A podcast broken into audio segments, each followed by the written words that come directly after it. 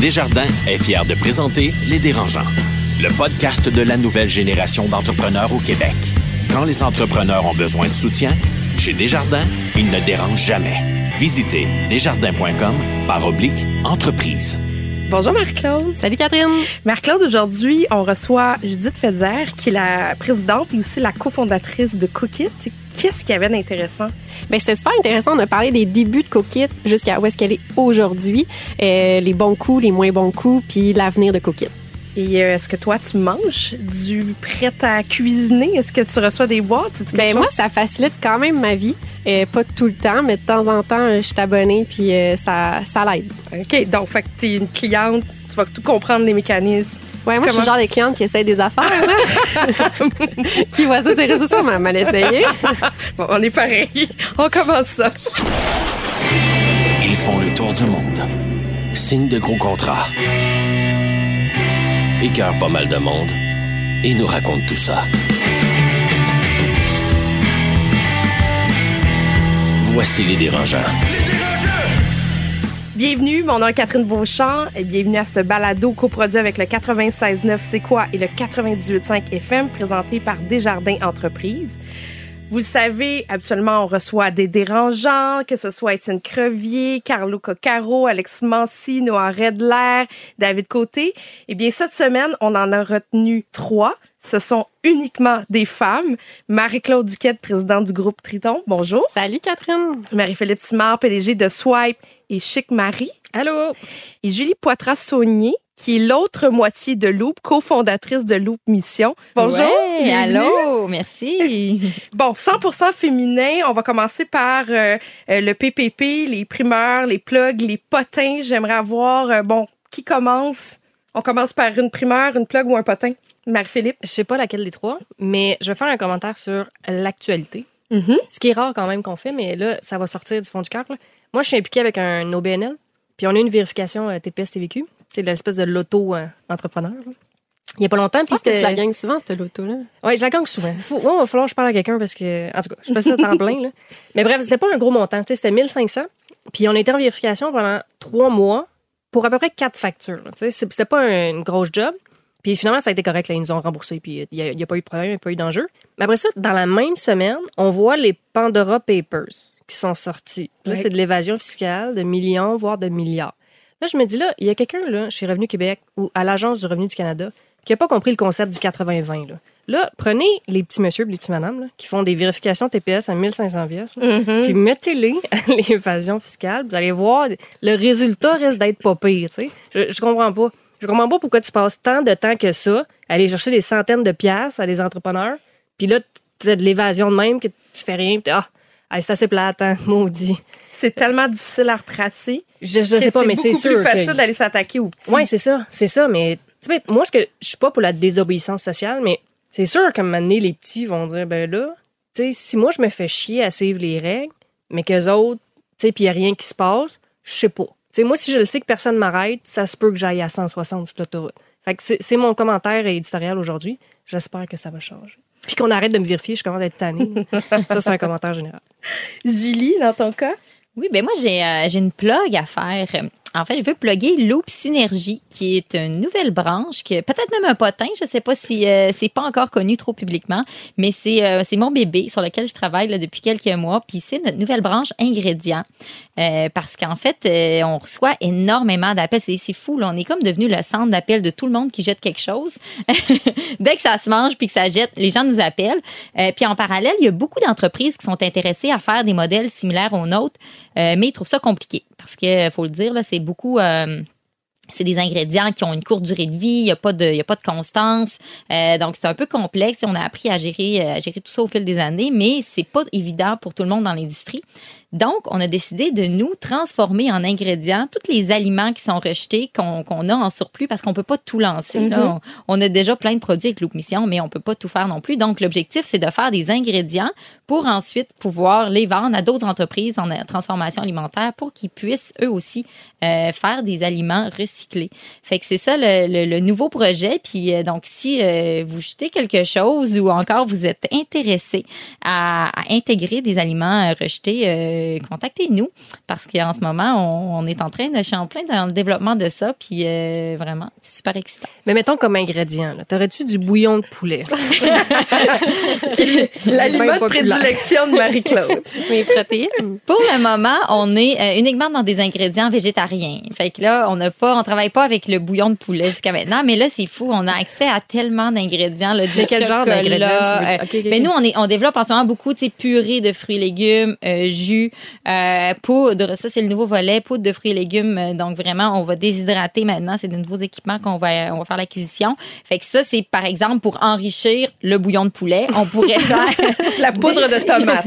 exact, la poudre de tomate. On pourrait faire déshydrater du kale euh, rejeté ou des épinards, euh, le mettre sous forme de poudre, l'intégrer comme supplément dans plein d'aliments. Donc, c'est vraiment une façon aussi de pouvoir ajouter quelque chose de plus nutritif aussi aux aliments. Fait que c'est c'est vraiment de toute forme, de toutes sortes. Là, on a beaucoup autour des fruits et légumes parce que c'est ce qu'on a en grande quantité. Mais, mais là, en ce moment, je regarde comment revaloriser euh, du chocolat. C'est c'est pas toujours facile. Ben, c'est super intéressant. Marc-Claude, à ton tour? Oui, mais moi, je suis un peu dans la même veine que, que Marie-Philippe aujourd'hui. Euh, on parle beaucoup ces temps-ci, on entend tout le temps le pénurie de main-d'œuvre, approvisionnement. Puis, c'est plus un, un message à, communiquer, de sensibiliser la, la population en ce moment. Prévoyez-vous pour aider les entreprises à mieux coordonner l'approvisionnement? Donc, euh, prenez-vous avance cette année. C'est mon petit message pour tout le monde. Ouais, pour vrai, le shipping, ça va être l'enfer. Ouais, fait que aider, aider nos entreprises puis commandez de maintenant. écoute, on pensait que Post Canada était pour mourir. On repart dessus, on repart dessus sur Post Canada. Ça va assez bien, c'est vraiment pas le cas. Euh, on s'arrête pour un instant. On va recevoir en entrevue Judith Fedzer, qui est cofondatrice de Cookie. Le podcast de la nouvelle génération d'entrepreneurs au Québec. Les dérangeants. Les dérangeants! Cookit, c'est une entreprise qui est vraiment dans l'air du temps. Vous le savez, métro, boulot, dodo, la famille, les responsabilités. On a de moins en moins de temps pour cuisiner. Et c'est peut-être pour ça qu'il y a de plus en plus de foyers qui adhèrent à des services de boîtes prêtes à cuisiner. On va en discuter aujourd'hui avec la présidente cofondatrice de Cookit, Judith Fedzer. Bonjour Judith. Allô? Judith, d'emblée, j'aimerais, je suis curieuse de savoir comment est né Cookit. Ben en fait, euh, Cookit, euh, moi, je suis une fille de l'hôtellerie de la restauration. Je voulais bien manger, euh, mais je savais pas comment cuisiner. Mettons que ma mère m'avait élevée sur du pâté chinois toute ma vie, et je voulais me lancer en affaires. J'avais fait un bac en administration des affaires, donc je cherchais une innovation à lancer au Québec. et durant ma quête de trouver un plan d'affaires, ben justement, tous les jours, je devais arrêter tout ce que je faisais pour cuisiner. Fait que je cherchais une recette sur Internet, j'allais à l'épicerie euh, et ensuite de ça, ben, je la cuisinais. Ça me prenait comme une heure et demie, deux heures, puis je me disais, ça n'a pas de bon sens, qu'il n'existe pas d'innovation. Et c'était un peu comme ça que l'idée de Cookit est arrivée. Je me suis dit, ça serait cool si on pouvait télécharger notre bouffe. Judith, remets-nous en perspective. Comment était le marché à l'époque? Est-ce que Good Food était là? Est-ce que Miss Fresh était là? Comment était le marché des boîtes prêtes à cuisiner? Ben en fait, on a été les premiers au marché, sur le marché canadien. Euh, donc, il n'y avait aucun compétiteur qui existait à l'époque. Donc, c'était vraiment une innovation complète, complète. On révolutionnait l'industrie alimentaire. Euh, les autres compétiteurs sont arrivés, les premiers qui sont arrivés après, c'est euh, Good Food. Miss Fresh est arrivé un autre six mois après. et là, depuis ce temps-là, après il y a Hello Fresh qui est arrivé. Là. Donc là, on est quatre compétiteurs majeurs au Canada. Est-ce que c'était facile à vendre d'avoir des, des, boîtes prêtes à cuisiner? Ben, je pense qu'on peut partir de la prémisse qu'être en affaires, c'est pas facile. euh, mais à partir de là, ça a quand même été facile. Euh, je sais pas, là, j'ai une bonne étoile, euh, puis le timing, tu sais, timing is everything. Là, fait que c'était vraiment le bon moment d'avoir cette idée-là, de la lancer. Euh, oui, ça a été difficile parce que c'était une grosse innovation. Fallait convaincre le monde, fallait expliquer c'était quoi le concept. Après ça, il y a eu comme il y a eu les deux premières années là, que j'appelle tout le temps la période noire du kit à cuisiner, où ce que là, tout le monde a l'impression qu'on est en train de tuer toute la planète, qu'il n'y a pas personne qui a réalisé qu'on enraye le gaspillage alimentaire au grand complet, qu'on allège la charge mentale. Fait que vraiment, il y a eu comme un gros deux, trois ans vraiment d'éducation vers les consommateurs. Mais pendant ce temps-là, il y avait comme les early adopters qui, eux, embarquaient. Là, le monde qui veulent tout essayer, tout ce qui est trendy, tout ce qui est nouveau. Euh, donc, oui, ça a été c'est jamais facile d'être en affaires, mais c'est quand même facile. Je pense que ma génération avait quand même vraiment besoin de ça, là, dans ce que de cette nouvelle façon de s'alimenter là. Euh, puis tu sais, la, mission aujourd'hui de Cookit, c'est d'être la meilleure façon de manger. sais, mettons entre le moment où ce que tu as faim puis le moment où ce que euh, tu prends la décision sur quoi manger, ben il existe comme 3 trillions de décisions que tu dois prendre. Puis des fois, on fait comme des shortcuts un peu. Moi, j'ai une équipe d'experts, j'ai une équipe de nutritionnistes, nutritionnistes enfants, j'ai une équipe de chefs, de chefs créateurs, j'ai une équipe de sept acheteurs qui sillonnent les routes du Québec, euh, de l'Ontario pour trouver les meilleurs ingrédients de saison locale. Euh, donc, ça évite justement tous ces shortcuts alimentaires-là qu'on pourrait prendre parce qu'on comme on est pressé. Je pense que les consommateurs apprécient, apprécient ça. Donc, ça rend, ça rend le tout un petit peu plus facile je dis, moi, je me rappelle parce qu'on s'est parlé, euh, on s'est parlé souvent. Tu sais, au début, là. Ben oui, tu m'as aidé full au début.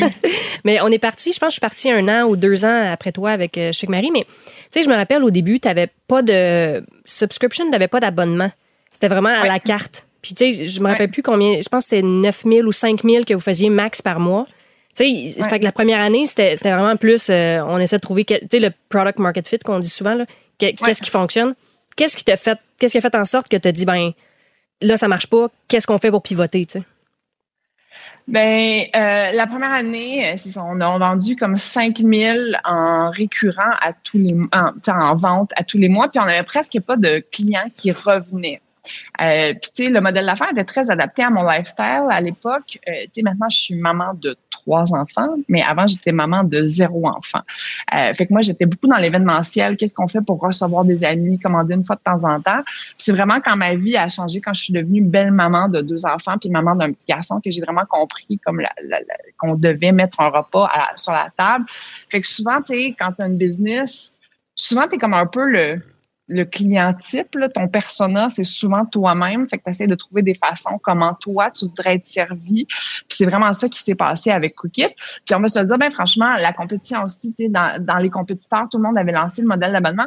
Moi, je partais de la prémisse initiale que les Québécois étaient pas prêts à avoir un modèle d'abonnement en nourriture. Tu sais, déjà que quand je disais que, tu sais, je le dis tout le temps, mais quand je disais à mes amis que j'allais livrer du poisson par la poste à Trois-Rivières via une plateforme web, tout le monde pensait que j'étais une craquée mentale.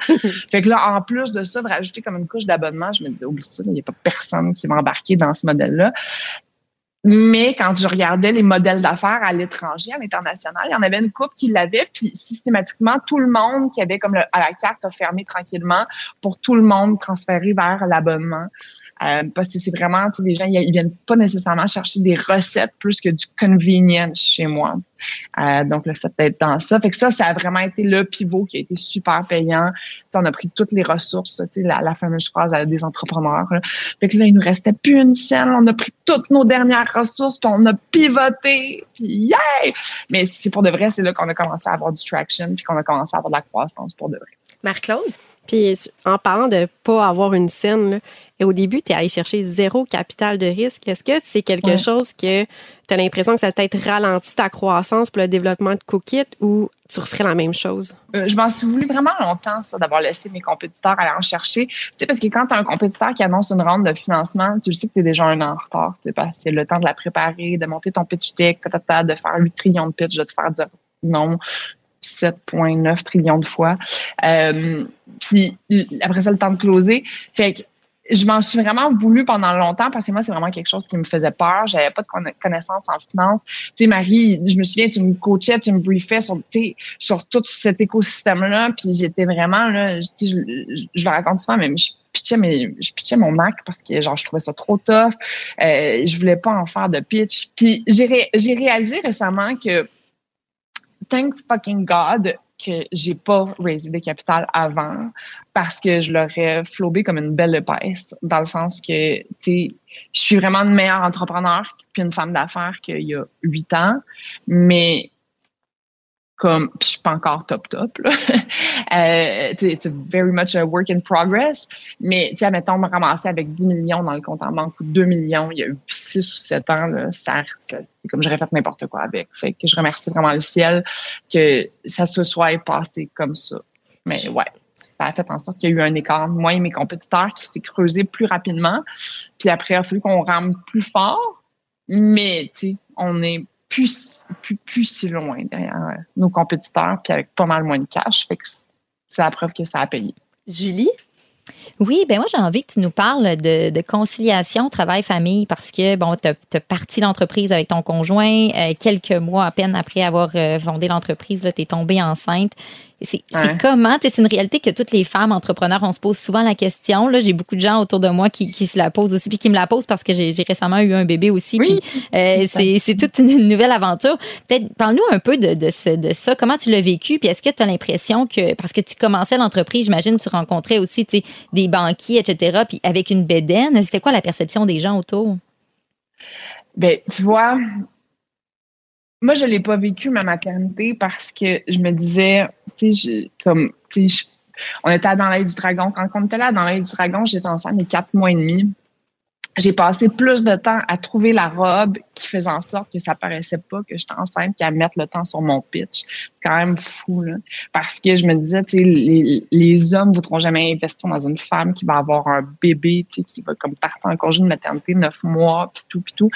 Puis ça, euh, ça c'est quelque chose, ça, ça, c'est un de mes regrets dans la vie, de pas l'avoir comme au nez, ma maternité. Puis tu sais, j'ai pas posté de photos sur les médias sociaux. Je l'ai comme vraiment camouflé le plus possible.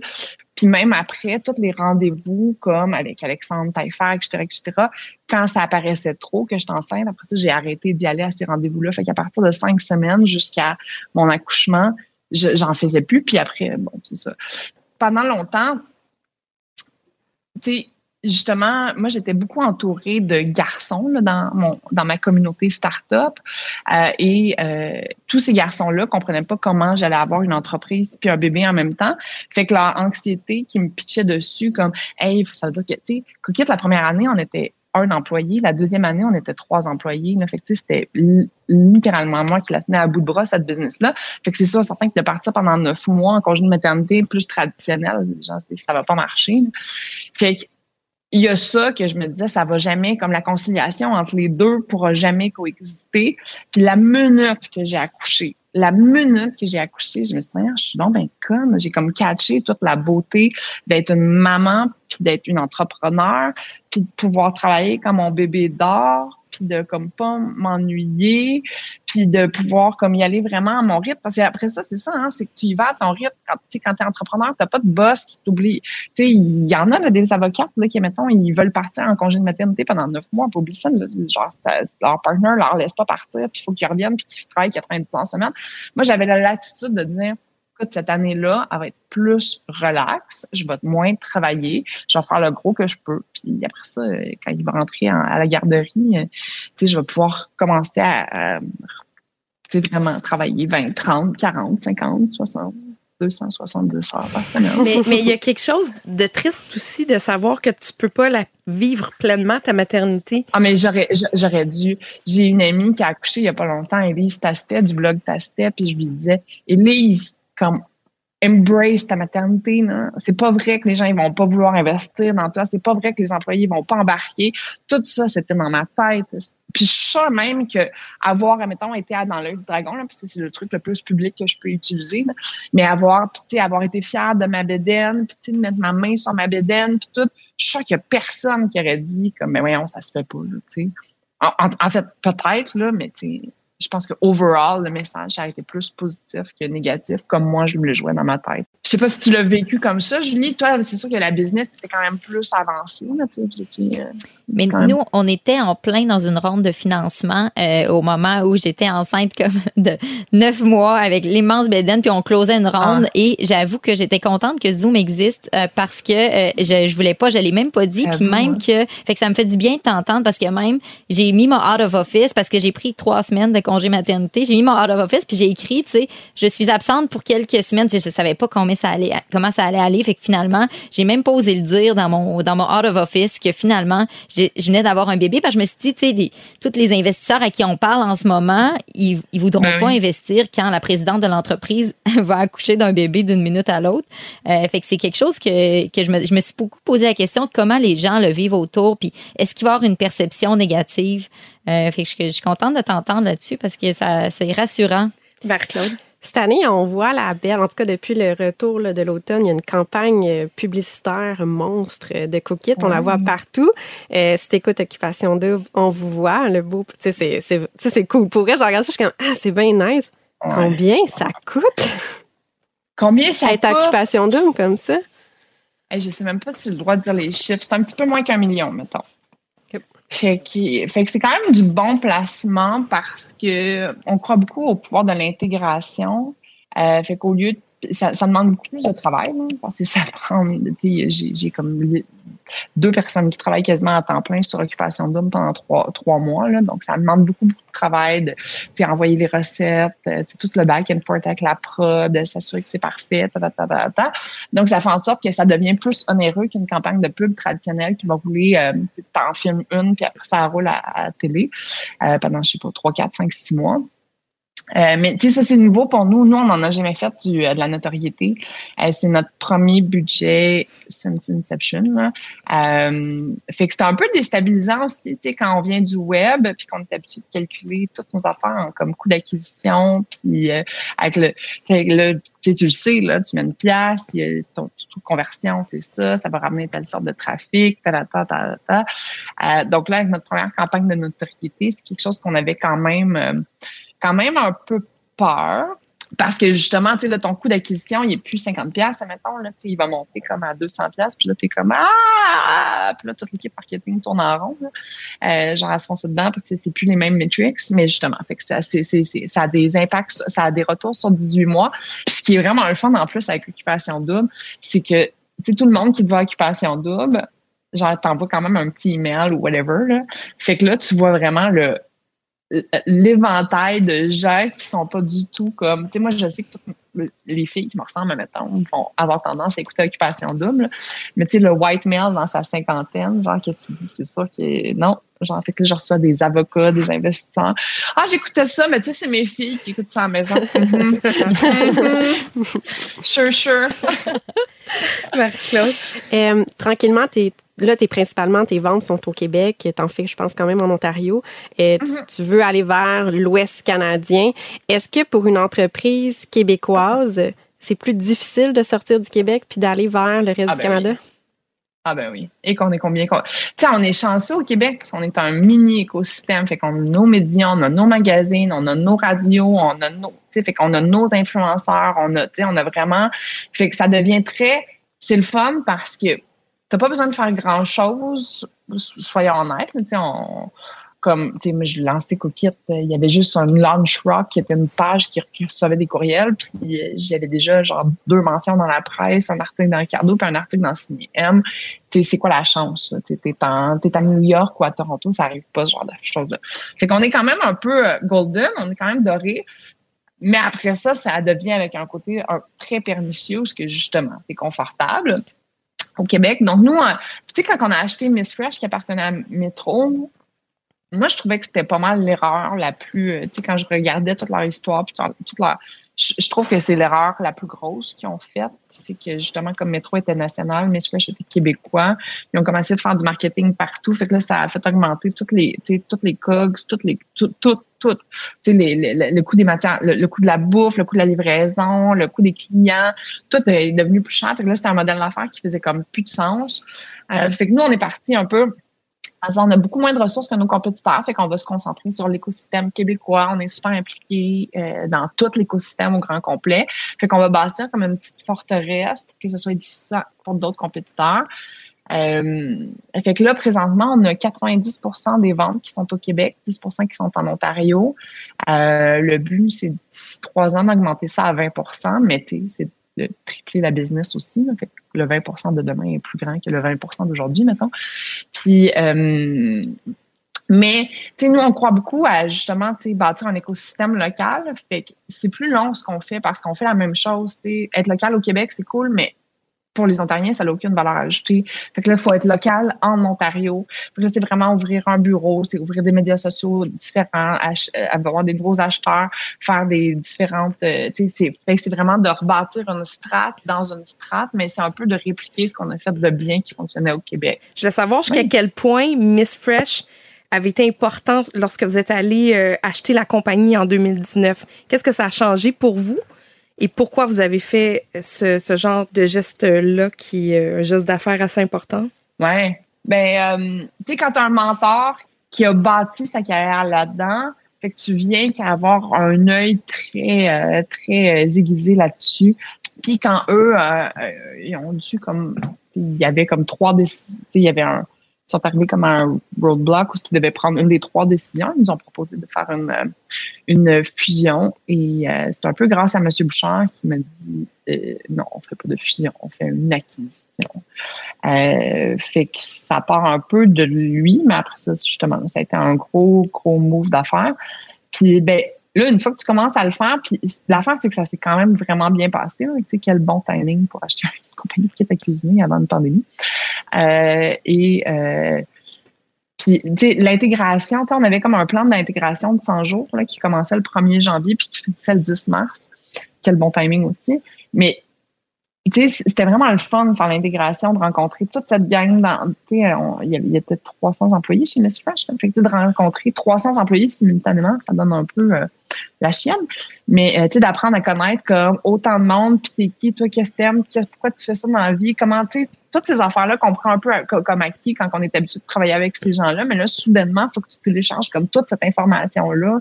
Puis genre, faut que tu apprennes à les connaître parce que les autres, il y il y, en avait des projets, il y en avait des affaires que toi, tu as peut-être tué, euh, tu as peut-être mis à la hache dedans, puis ils ont perdu leurs collègues, puis ci, puis ça. Fait que le temps qu'ils redeviennent comme des cookie lovers, là, ça se fait pas overnight.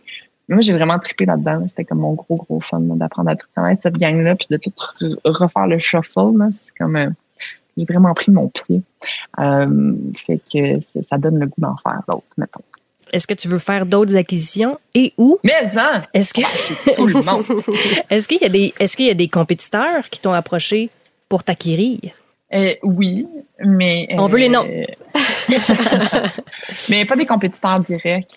Euh, j'ai eu d'autres compétiteurs puis dans, dans, dans, dans le passé, mais honnêtement, les- en fait, c'est arrivé deux fois, puis j'ai dit des chiffres qui avaient tellement pas de bon sens. C'était c'était comme Un milliard, X la valeur. C'était ouais, ben, non, mais genre une coche en dessous. là, comme, comme la fille n'est pas réaliste là, du tout. Mais puis c'était correct parce que le message que je voulais envoyer, c'était vraiment euh, on n'est vraiment pas à vendre.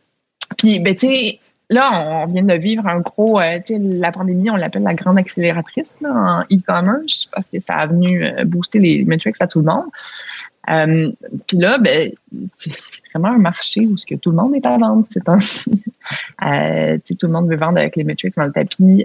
Fait que c'est comme un c'est comme un écosystème qui est, qui est, qui est le fun quand même, quand toi, tu as ces ambitions-là. Puis c'est justement, tout le monde a sa petite pancarte à vendre avec un numéro de téléphone en bas. Fait que, fait que voyons voir où le vent va nous porter. Ben, merci beaucoup, Judith Fetzer, présidente et cofondatrice de Cookit. Merci d'avoir passé ce temps-là avec nous. Ben, ça fut un grand plaisir, mesdames. Très cool. Merci, Judith. Merci. Merci, bye. Vraiment intéressant. Le podcast de la nouvelle génération d'entrepreneurs au Québec.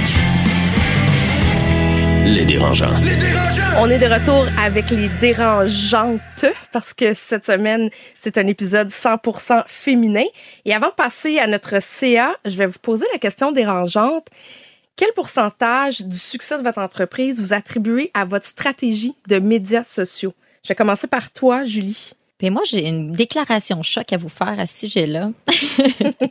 je suis tellement pas réseaux sociaux que j'aurais tendance à dire comme 10-15, surtout si on utilise le mot comme stratégie, pas plus que 10-15 parce que euh, même à ce jour, on n'a pas encore de stratégie médias sociaux. Euh, puis j'ai même pas de compte Instagram euh, personnel. Est-ce que Euh, Loop en a un? Loop en a un, oui. Puis, tu sais, je, je le suis même pas. Euh, je le regarde de temps en temps, mais même souvent, mes amis, ils, ils m'appellent ou ils me textent puis ils me parlent de quelque chose qui s'est passé sur Loop. Euh, puis je suis comme, comment ça qu'ils sont au courant qu'on vient de lancer telle affaire? Puis je me rends compte que la personne a posté ça, que je sais pas qu'est-ce qui va sortir quand. Euh, puis c'est à ce moment, ah, puis je le sais même pas. Fait que c'est mes amis qui m'apprennent qu'est-ce qu'on a publié finalement, parce que je suis vraiment pas impliquée dans les réseaux sociaux. Fait que compte tenu que je suis pas vraiment dans cet univers-là, je dirais que ça a pas été quelque chose sur lequel on a mis beaucoup l'accent euh, en commençant l'entreprise. On a vraiment tu sais, instinctivement commencé à parler beaucoup plus comme si c'était un compte personnel où on a mis vraiment euh, David et moi de l'avant, où on parlait de qu'est-ce qu'on fait. C'est une mission de sauvetage, donc on veut que les gens nous suivent, on veut que les gens euh, voient un peu qu'est-ce qu'on vit au quotidien. mais on n'a pas de stratégie, puis on ne sait pas est-ce que ça fonctionne, est-ce que ça fonctionne pas? J'ai pas de, je, je, je pourrais même pas analyser des chiffres de, tu sais, je pense qu'en général ça fonctionne bien, c'est c'est attachant, mais on n'a pas jamais mis en place une stratégie de médias sociaux. Donc je dis 10-15% mais même à ça, comme j'ai pas l'analyse en arrière de la stratégie non plus, peut-être que finalement, c'est peut-être, non, mais peut-être même que c'est 80% puis je sais pas, c'est peut-être que les gens apprennent à nous connaître par le, le, le, biais des médias sociaux, puis je suis pas au courant. Mais je pense qu'une grosse partie de notre succès, c'est pas nécessairement qu'est-ce que nous on partage, mais c'est le fait que les gens partagent sur nous. Puis c'est pour ça que c'est une question assez difficile pour nous parce que je pense que nous on organique, pas. dans le fond. Oui, c'est ça. C'est que le fait qu'on vend plus qu'un produit, on vend une mission. Les gens ont beaucoup plus tendance à vouloir le partager. Tu si tu vas dans un café puis tu bois un, jus qui était super bon, euh, ben, probablement que tu vas le réacheter. Mais est-ce que tu vas vraiment le partager sur les réseaux? Pas nécessairement. Sauf si le jus, en plus, réduit le gaspillage alimentaire, il y a une histoire en arrière, ben là, les gens ont, envie de le partager. Fait que je pense que ça vient beaucoup de ça. Ça vient du fait que les gens connectent avec quelque chose de plus grand que eux-mêmes, connectent avec une mission sociale, environnementale. Euh, puis ça fait en sorte que c'est- la nouvelle se répand sans que nous, on ait besoin vraiment de, de propager. Marie-Philippe? Ben, moi, je suis en e-com. Fait que tous les business que j'ai fait, que probablement je vais faire, c'est du e-com. Fait que c'est sûr que la stratégie médias sociaux est hyper importante pour la business. Moi, personnellement, j'ai pas de compte Instagram. Je sais pas c'est quoi une story. OK? Tout le monde parle de ça, je sais pas c'est quoi. Là, ils viennent d'embarquer des reels. OK? J'ai l'air d'avoir Oui. comme 170 ans, là. Je sais fuck all, c'est quoi? Je comprends rien. Je comprends rien au hashtag. C'est des Je histoires en vidéo. Ben, c'est ça. Ça Tu m'étonne vois. de toi qui a une business en e-com. Mais J'aurais pensé que je connais, tellement mais ouais, j'ai des gens vraiment bons, mais pour vrai, moi, personnellement, je, ça, je comprends absolument rien, mais je suis quelqu'un de chiffre. Fait que je suis capable de voir, OK, ben regarde, le coût d'acquisition par Facebook, c'est ça, par Instagram, c'est ça, par euh, AdWords, c'est ça, blablabla. Mais euh, comme le fonctionnement de ça, je comprends pas. Puis, je sais pas, peut-être que c'est un commentaire éditorial encore, là. Je suis en feu aujourd'hui, mais moi, il y a quelque chose de malsain, je trouve, des fois, dans les médias sociaux, de tu sais, de voir l'espèce de, de vie rêvée parfaite des autres. Je, je sais pas, il y a quelque chose qui. On en parle beaucoup là, avec Facebook de, de ce temps-ci, mais il y a quelque chose de. de pervers. Ouais, il y a vraiment quelque chose de De pervers. Fait narcissique aussi. oui, moi, je l'utilise pour la business, mais comme individu, je pense que j'aime pas ça. Fait que c'est tout. Il n'y a pas de punch à cette phrase-là, mais c'est ça, c'est ma réflexion. On dirait que je me sens coupable de l'utiliser pour aller chercher des clients parce que ça marche, mais en même temps, je sais pas, je trouve que c'est une roue qui tourne dans un mauvais sens. Relation amour-haine. Ouais. Marc-Claude? Mais moi, je suis entreprise de B2B. Fait que, tu sais, les réseaux sociaux, ça a une autre fonction euh, que, que vos entreprises. Euh, on a commencé à s'y mettre dessus, là, ça fait un an, je dirais, puis encore là. Puis moi, dans le fond, c'est quasiment plus mon Instagram personnel qui va générer, parce que, tu sais, dans le fond, c'est de la connexion humaine, beaucoup. Fait que des fois, ça- c'est un, mais je dirais peut-être 15% 10 Quand même, c'est bon. Ouais, mais c'est très ciblé. Là. Fait que, on va avoir beaucoup moins de monde. C'est plus une plateforme qui voit ce qu'on fait, puis on peut interagir avec eux. Puis, puis je pense que ça renforce, nous, de notre côté, beaucoup plus le lien client. Là. On, on regarde leur story, on s'écrit. Fait que ça, ça, ça génère ça, donc ça solidifie les, les, les, les relations. Mais de faire de l'acquisition, euh, ouais, ben, tranquillement, je vois, il y a quelque chose. Eh bien, on va passer à notre CA. Et là, pour les auditeurs, et je dirais les auditrices qui nous écoutent, peut-être que vous êtes une femme d'affaires et que vous vivez encore en 2021 de la discrimination. Et je vous invite à écouter nos trois dérangeantes parce que c'est la thématique d'aujourd'hui. On va se parler un peu du Boys Club. Est-ce que vous vivez encore des doubles standards? Et je vais commencer par euh, Marie-Claude. Est-ce que tu vis encore ce genre de situation où être une femme euh, est dérangeant? Je vais le vivre dans certains contextes, euh, pas dans tout, mais malheureusement, oui, ça arrive encore. Euh, parfois, il y a des gens qui me disent, ben non, ça se peut pas. Ben oui, ça, ça arrive, puis c'est pas dans ma tête. Puis quand je parle à d'autres femmes entrepreneurs, ben elles aussi le vivent, pas tout le temps dans les mêmes contextes, mais je pense que mes collègues vont pouvoir appuyer mes dires. Marie-Philippe, est-ce que tu es d'accord? Ouais, ben, tu sais, c'est plate parce qu'on est en 2021 puis on se dit, tu sais, l'égalité homme-femme, on est supposé. euh, Mais non, tu sais, en affaires, c'est comme ça dans le milieu du cinéma, dans le télé, c'est comme ça. Je sais pas pourquoi, puis je pense pas que c'est de mauvaise foi, mais moi, tu sais, des expériences que j'ai vécues, par exemple, quand on faisait du financement avec des investisseurs, c'est qu'on dirait que, après ma barre, ben, souvent, les investisseurs ou les banquiers, ça va être des hommes, puis ils vont faire confiance à des hommes euh, blancs, euh, hétérosexuels, euh, normatifs, tu sais, tout un, un espèce de même pattern. Fait que quand tu sors de ça, on dirait qu'il y a comme quelque chose qui accroche. Comme, Fait si, que- comme si vous étiez pas crédible. Ben, pas qu'on n'est pas crédible. Je pense que c'est inconscient, mais OK, je vais donner un exemple. là. Mettons, tu as une équipe de basketball, OK? Puis il faut que tu complètes ton équipe. Puis sur le banc, là, il y a un, un grand noir, 6 et 3, puis il y a un petit roux avec des boutons. C'est qui que tu vas prendre? Tu les as pas vu jouer. Tu sais, c'est qui que tu vas prendre? Ben, automatiquement, tu vas prendre le noir parce que c'est comme connu que les gens qui sont noirs sont bons au basketball. Alors que ça se peut que tu sois bien ben poche, puis l'autre est blanc. préjugé, dans le fond. C'est un énorme préjugé. Puis je pense que pour les femmes, on le vit aussi, tu sais. Euh, puis on le voit. Moi, j'ai fait des pitchs pour euh, des concours puis pour du financement. Puis les questions qui sont posées aux femmes, c'est pas les mêmes que les questions qui vont être posées Ah aux gars.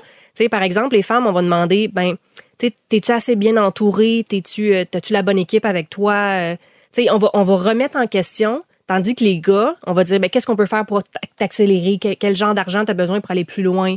Euh, tu fait que même les questions qui sont posées sont différentes. Fait que c'est sûr que tu peux pas, tu sais, il y a pas personne qui va dire, ben, je vais pas financer une femme parce que c'est une femme. Mais c'est comme inconscient, puis c'est difficile à, c'est difficile à expliquer aux gens, puis c'est difficile à faire comprendre quand t'es pas une femme. Mais tu sais, reste que, par exemple, pour le capital de risque, c'est juste 4% qui va aux femmes. Fait que les stats sont là, tu sais. 96 aux gars, 4% aux filles. Il y a quelque chose. C'est sûr qu'il faut, faut regarder ça. là. Julie, toi, tu travailles avec David Côté, qui est un des dérangeants. Je suis curieuse de savoir, étant donné que vous êtes en affaires ensemble, est-ce que tu vois des comportements différents avec David et avec toi?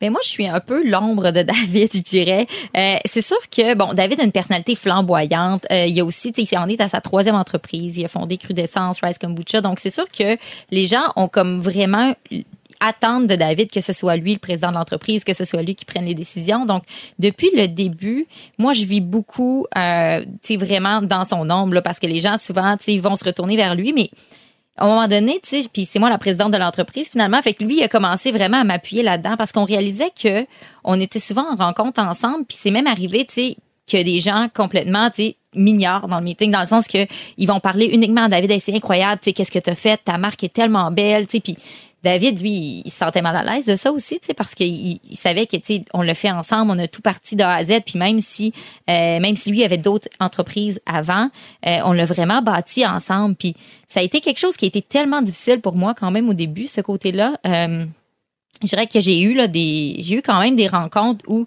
je suis sortie en pleurant euh, parce que je disais ça est-ce que est-ce que je, je me remettais beaucoup en question est-ce que c'est moi est-ce que je prends pas assez ma place est-ce que euh, peut-être je porte des vêtements qui sont pas assez professionnels est-ce que je suis trop jeune euh, est-ce que, ça a été vraiment des grosses remises en question jusqu'au jour où euh, on est allé aux États-Unis où là on est on est rentré là-bas puis on est rentré dans la salle, les huit personnes autour de la table, c'était tous des hommes, sauf moi.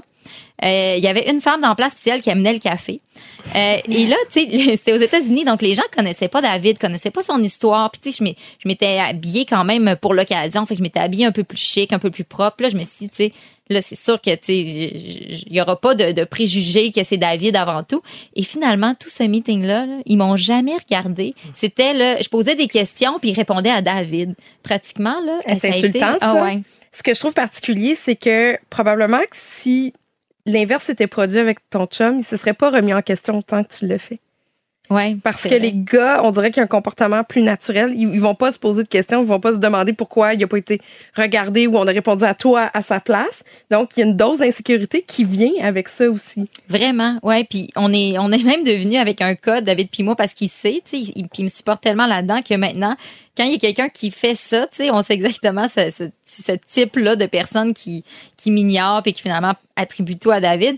Fait que là, on se regarde, David puis moi, puis là, il, il renvoie la balle. Tu sais, souvent, il dit comme, mais faut, faut- faudrait que tu demandes à Julie, tu sais, c'est elle qui va prendre la décision. Puis là, on sort du meeting, puis il me dit, on travaillera pas avec eux. Hein. Je suis comme, non. Mais ça, ouais, c'est ça qui est. Moi aussi, ça m'est arrivé. J'avais des employés, mettons, masculins qui faisaient le marketing, puis il y a des agences qui venaient pitcher, puis ils me regardaient pas moi, puis ils regardaient l'autre. Qui est ton employé. C'est c'est comme tu veux, mais c'est moi qui signe le chèque.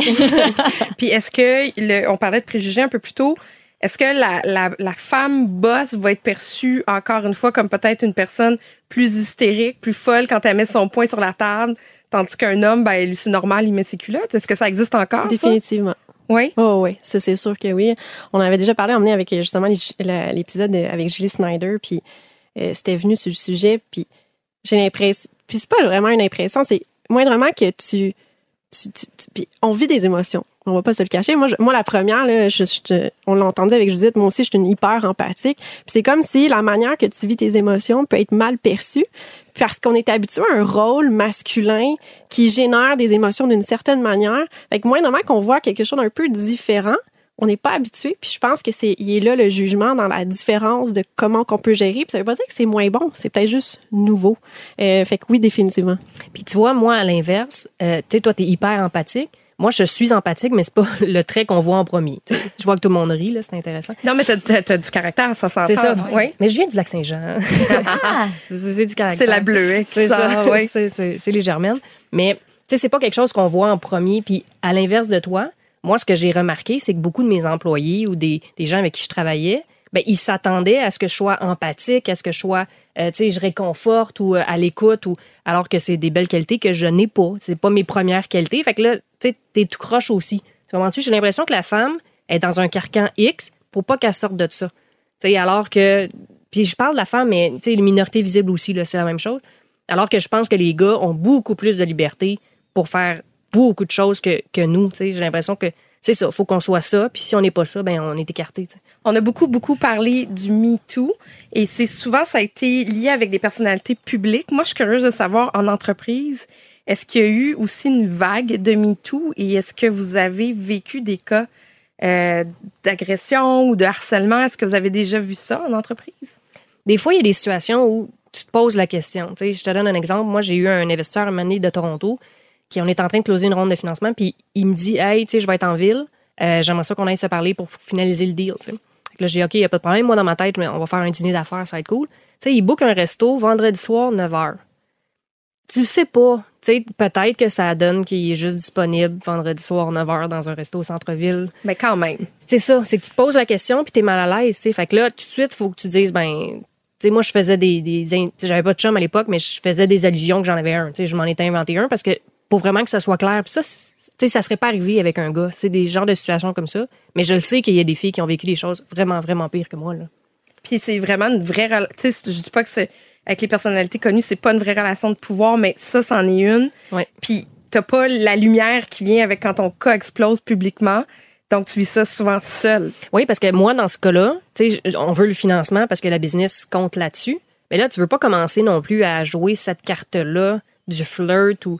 Fait que, tu sais, c'est- c'est vraiment pas, pas l'idéal. là. C'est- vraiment pas super. Non, puis si on reprend le, le thème, tu sais, euh, Boys Club, là, euh, tu sais, moi, j'étais en, dé- tu sais, au début, surtout dans mes débuts, là, euh, je devais bâtir mes, ma- mes relations d'affaires, je devais m'impliquer dans différents, bon, Ta tu vas- réputation. ma réputation, mais là, tu vas dans différents 5 à 7. Mais le nombre de fois, j'étais arrivée dans des 5 à 7 où j'étais toute seule de filles et c'était littéralement un Boys Club.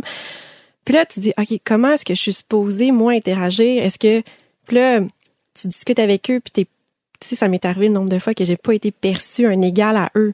Tu sais, je me rappelle, j'étais dans un 5 à 7, puis euh, j'étais j'étais toute seule de fille, puis euh, bon, on jase, puis finalement, il y a quelqu'un qui il, bon, ben, il est pas capable d'aller ailleurs que sur le sujet de mes jambes, tu sais. Puis là, je, mais je suis aussi intelligente que n'importe qui autour de la table, mais il me parle de mes jambes. Puis des fois, je, je sais qu'en ce moment, il y a des gars qui vont écouter ça, parce qu'on n'est pas tous de même. Puis c'est vrai, vous n'êtes pas tous de même, mais l'important, c'est de le nommer quand vous voyez des choses de même qui s'est fait. Puis heureusement, cette soirée-là, j'avais un ami qui était là, puis qui a dit, tu sais, Marc-Claude, est aussi intelligente que n'importe qui ici. Fait que si pas y parler, parle-y donc de sujet d'affaires, puis pas de ses jambes. Ça a été fini. Mais tu sais, il a pris, il a- il a, a, a, a, man up pour moi, puis j'ai trouvé ça wow, tu sais, pour moi, c'est ça, le, le- la- de s'aider entre entrepreneurs, c'est des fois, tu vois, comme une collègue à côté qui, qui a besoin d'aide. Est-ce que toi, tu aurais été capable de dire à la personne, lâche mes jambes, parle-moi d'affaires? Ah, je, je l'ai dit, euh, je l'ai dit.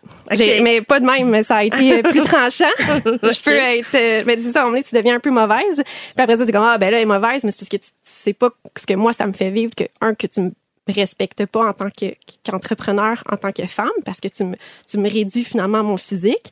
Puis c'est ça, des affaires la même, ça m'est arrivé vraiment souvent. Puis, euh, il y a beaucoup des hommes de, de, qui ont du pouvoir, qui ont du décisionnel, sont présidents d'entreprise, puis se faire dire non, c'est pas quelque chose qu'ils sont habitués d'entendre. Mm. Puis malheureusement, euh, mauvaise place, mauvais moment.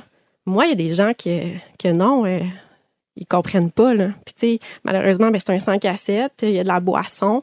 euh, ils, se, ils, déresponsabilisent beaucoup. Puis euh, oui, il y a des choses comme ça qui se passent même dans le monde de l'entrepreneuriat. Est-ce qu'on dénonce pas? Je suis pas là pour euh, lancer des, euh, des noms, mais tu sais, c'est. je pense qu'après ça, c'est d'être capable d'en parler en tant que femme, de dénoncer ces choses-là pour sensibiliser les autres, les, les, les, nos collègues masculins qui sont super bien intentionnés. Puis, qui, moi, j'ai des amis qui ont réalisé ce que moi et d'autres femmes on a vécu. Ça les a tellement sais, j'ai des hommes qui, se- qui sont des amis entrepreneurs qui sont venus me revoir parfois, puis ils ont dit Je peux pas croire que je l'ai pas vu puis je souffre de pas l'avoir vu, puis d'avoir su que tu as vécu autant d'harcèlement. Puis euh, aujourd'hui, ces gars-là parlent pour nous, tu sais, deviennent des ambassadeurs. Puis je pense que comme si on prend notre courage, puis qu'on exprime que oui, ça arrive, puis que oui, même si je suis une femme qui, qui peut être perçue comme leader, puis que même si euh, euh, j'ai du caractère, puis j'en ai dedans, ben je peux quand même être victime de ces hommes-là. Je vous pose la question à toutes les trois. Est-ce que vous voyez le changement, par contre? Parce qu'on évolue, la société évolue. Il y a eu un, un avant, un après MeToo. Il y a des relations euh, d'affaires qui, qui changent. Est-ce que vous le voyez, ce changement-là? Si je vous recule là, d'il y a cinq ans comparé à maintenant, Ben, tu sais, c'est parce que je pense que ce qui a été bien avec le mouvement MeToo, c'est qu'on a parlé beaucoup d'agressions sexuelles. Il y a beaucoup de, choses sur le viol qui, qui, a été parlé. Tu sais, on a parlé beaucoup des, des grosses choses, tu sais, des, choses qui étaient bon, n'avaient pas de bon sens. Mais je pense que ça, ça a progressé. Et ça, c'est super. Mais je pense qu'il y a des actes que des fois des gars ou des hommes ont qui sont pas plaisants pour une femme, mais je pense pas qu'ils le savent. Je pense pas qu'ils s'en rendent compte. Sais, je vais vous donner un exemple. Euh, moi, quand j'allais dans des soirées d'entrepreneurs, ben des fois, c'est des 5 à 7, justement. Puis moi, je suis 5 et 8. Fait que si je mets des talons, je suis grande. Puis je mettais des robes, qui, des belles robes, là. Pas des robes euh, où on voyait mes fesses, là, mais je mettais des, des, des, jolies robes. Puis il y avait beaucoup de gars, ils vont me saluer, OK, des becs euh, quand on pouvait là, se toucher. Puis ils vont flatter le dos, tu sais, mettons, juste comme ça. Moi, j'ai pas envie de me faire flatter le dos par toi. ça me tente pas. avec raison, ouais. C'est ça. Mais tu sais, tu peux pas commencer à dire à tout le monde, lâche mon dos, tu sais, t'as l'air, l'air intense. Mais c'est quelque chose que t'es pas à l'aise non plus. Puis ça, je, je pense pas que ça a bougé là avec la COVID. Encore une fois, on peut pas se toucher. Fait que là, pour l'instant, mon dos est correct. Mais tu sais, c'est des, c'est des petits comportements. Puis ce qui est plate, à cause qu'on est une femme, c'est que moi, je revenais chez nous, je me disais, bon, j'ai-tu mis une robe qui était trop moulante? Est-ce que j'ai mis une robe qui était trop sexy? Ouais. Est-ce que c'est. Puis c'est pas moi le problème, là? Tu comprends-tu? Je pense que. Je pense qu'il faut qu'on en parle vraiment plus. Tu sais, moi, j'ai un frère, puis j'ai dit tout le temps, là. Là, ta main. Garde ta main dans tes poches. Mais il y a quand même eu, je trouve, vraiment une belle amélioration dans les dernières années. Moi, je trouve que je suis entourée d'hommes tellement merveilleux. Tu sais, c'est sûr que euh, on, moi, ça me permet, ça me, ça me- c'est vraiment une façon pour moi d'évaluer aussi, avec qui j'ai envie de travailler. Le fait que c'est notre entreprise, le fait qu'on peut choisir de qui on veut s'entourer, euh, ça me permet justement de voir qu'il y a aussi des hommes absolument merveilleux qui, en tout cas, je trouve qu'autour de nous, de plus en plus, des jeunes, des hommes qui donnent la place aux femmes. Il y a de plus en plus de programmes qui valorisent les femmes, euh, des hommes qui vont être comme, OK, mais qu'est-ce que toi t'en penses? Et je trouve qu'il y, y a de plus en plus de gens autour qui sont conscients que ça peut être plus difficile quand tu es une femme ou qui même sais, je pense entre autres euh, au geste que tu parlais, tu de, de, de, de, ton ami qui a finalement qui a dénoncé. Il y en a de plus en plus de ça aussi. Je pense qu'il y a un éveil vraiment collectif sur, euh, sur la situation des femmes. Fait que moi, j'ai vu beaucoup de, de petits exemples comme ça de gens autour qui, qui essaient justement de, de faire leur part puis de, de dénoncer de, de quand ils voient quelque chose qui est inapproprié ou même de, de refaire un petit commentaire aussi. Fait que je pense qu'il y a vraiment un beau progrès, oui. T'as le mot de la fin, Marc-Claude? Je pense que oui, on l'a vu beaucoup avec la pandémie. Il y a beaucoup de mouvements pour euh, faire bouger les choses dans euh, que ce soit euh, les gens de, de, de Première Nation, euh, le Black Lives Matter. On le voit partout. Euh, les gens s'éveillent. Les gens s'éveillent. ils se connectent à eux-mêmes. Puis je pense que vraiment il y a cette envie-là de laisser de la place à tout le monde. Ça dérange, c'est sûr. Ça va continuer à déranger, mais oui, j'ai vraiment espoir. Puis oui, je vois un beau vent de changement. Ben merci à toutes les trois. Ça a été vraiment un très, très bel épisode. Marie-Philippe, Marc-Claude, Julie. Je veux aussi remercier Judith Fetzer, qui est cofondatrice de Cookit. Et c'était Catherine Beauchamp. Et je vous dis à la prochaine. Bye les filles! Bye! Merci. Le podcast de la nouvelle génération d'entrepreneurs au Québec. Les dérangeants. Les dérangeants!